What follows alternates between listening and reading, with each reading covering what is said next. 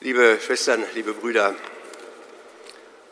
aufwachen, das ist nicht nur etwas, was allmorgendlich dem einen oder anderen von uns schwerfällt, sondern das ist ein dauerhafter Ruf, ein Ruf, der auch heute Morgen an unsere Ohren dringt. Aufwachen, sagt uns die Bibel heute am ersten Sonntag des Adventes. Die Stunde ist gekommen, endlich vom Schlaf aufzustehen, schreibt Paulus seiner Gemeinde in Rom. Und Christus, so haben wir es eben gehört, fordert uns auf, seid wachsam und haltet euch bereit. Verschlaft die Stunde des Kommens nicht. Aufwachen ist also die Aufforderung der Zeitschwestern und Brüder, in die wir heute mit diesem Adventssonntag hineingehen. Und damit wird ein großer Bogen geschlagen von der Geburt Jesu Christi auf dessen Fest wir uns wieder vorbereiten, bis hinein in die endgültige Ankunft Christi, wenn er alles vollenden wird, auch unseren Weg, auch unsere Sehnsucht, auch unsere Freuden. Wir leben eine Zeitenwende. Und das bedeutet, die Welt danach ist nicht mehr dieselbe wie die Welt davor fast ein adventlicher Ruf unseres Bundeskanzlers am 27. Februar diesen Jahres. Wir erleben eine Zeitenwende. Ja, nicht nur durch die erschreckenden Meldungen des 24. Februars vom Angriff, vom völkerwiderrechtlichen Angriff Russlands auf die Ukraine. Nein, Zeitenwende, das ist etwas zutiefst, in der wir ständig leben. Und das bedenken und feiern wir jetzt auch nochmal im Advent. Dieses Ankommen Jesu Christi mitten in unserer Welt. Und daher verknüpft Jesus heute in der frohen Botschaft dieses Sonntags sein Beispiel zum Aufwachen mit dem Beispiel des Noach. Auch hier scheint es um eine verschlafene Gesellschaft zu gehen, die Noach begegnet. Die Menschen zu dieser Zeit sind der Inbegriff des Verschlafenseins. Es wird nichts Schlechtes von diesen Menschen erzählt, nur dass sie die Zeichen der Zeit nicht erkannt haben. Es, erzählt, es wird davon erzählt, dass sie weiter in den Tag hineinleben, dass sie essen und trinken, heiraten und feiern und nicht merken, dass die Zeit bemessen ist und ihre Tage gezählt sind. Und sie wachen erst auf, als alles zu spät ist, als dieser Kahn, dieses riesige Boot der Rettung schon längst abgelegt hat. Aufgewacht, aber nicht zu früh. Aufgewacht hinein in einen Tag, der Schrecken mit sich bringt. Dieses Beispiel nimmt Christus, um uns aufzurufen, auch bereit zu sein für den Tag seines Kommens seines Kommens mitten hinein zunächst in unseren Alltag, mitten hinein in diese Welt. Sein Kommen, aber auch in der Endgültigkeit seiner Vollendung. Wie ernst, also Schwestern und Brüder, Jesus diesen Weckruf des Adventes meint, macht er nochmal deutlich an zwei Menschen.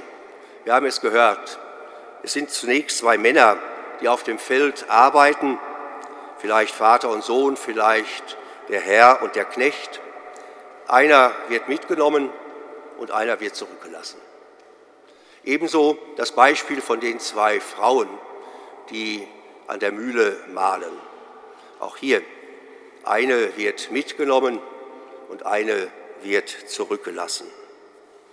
Eigentlich furchtbar, Schwestern und Brüder zurückgelassen werden. Zurückgelassen zu werden und nicht mitgenommen zu werden hinein in das Bessere, hinein in diese Vollendung. Wie wird es also ergehen, wenn wir dieses große Los des Lebens ziehen? Bleiben wir zurück oder fühlen wir uns auch als die Mitgenommenen? Als Mitgenommenen, wenn Gott hineinführt in die neue Welt, seiner Vollendung. Wir wissen es aus unserem eigenen Leben, Schwestern und Brüder. Niemand will zurückbleiben. Zurückbleiben, wenn das große Fest beginnt.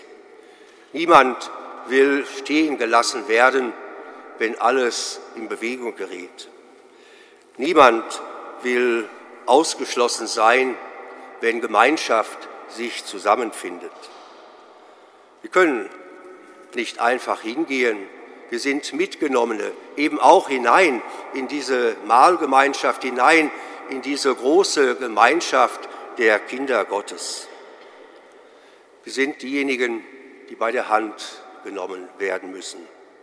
Diejenigen, die eingeladen sind, willkommen sind, erwählt sind, aber die es eben nicht alleine schaffen, zum großen Tag Jesu zu kommen, zum Tag seiner Vollendung.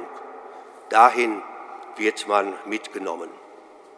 Und wir sind nicht die Zurückgebliebenen. Das ist die Botschaft, glaube ich, des Adventes.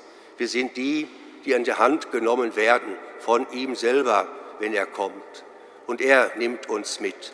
Von heute auf diesem kleinen Weg unseres Lebens und hinein einmal in seine große Vollendung. Wir werden mitgenommen, Schwestern und Brüder. In die Vollendung müssen wir es so geschehen lassen. Wenn keiner von uns einen mitnimmt, bleibt man draußen.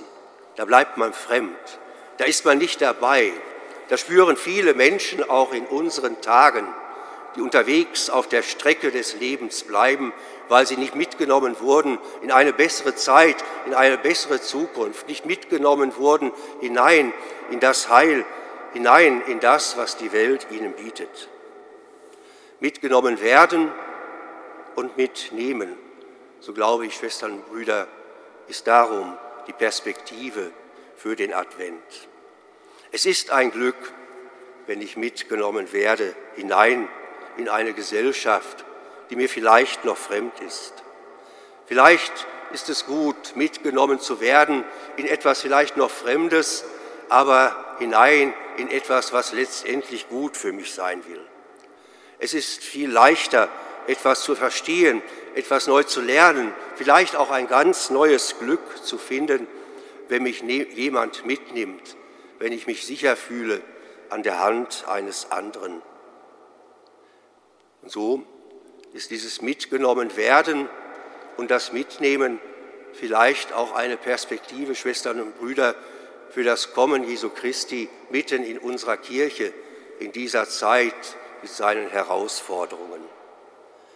Man wird nicht nur mitgenommen hinein in die Vollendung, man muss auch mitgenommen werden hinein in den Glauben und in die Gemeinschaft der Glaubenden. Von daher mag dieser Advent uns einladen, uns selber daran zu erinnern, dass wir Mitgenommene sind, Mitgenommene in die Vollendung des Herrn. Aber dass wir daran erkannt werden, dass wir auch Mitnehmende sind, die Schwestern und Brüder unserer Tage, hinein in die Freiheit des Glaubens, mitnehmen hinein in die Mitte der Gesellschaft, mitnehmen zu dem, was für sie gut ist, damit keiner stehen bleibt und keiner zurückgelassen wird. Der Advent, Schwestern und Brüder, hat seine Herausforderungen. Nehmen wir ihn an und gehen wir mit. Nehmen wir die Schwestern und Brüder draußen mit auf den Weg des Heils, damit es eine große Gemeinschaft wird beim Kommen des Herrn, heute und in Ewigkeit. Amen.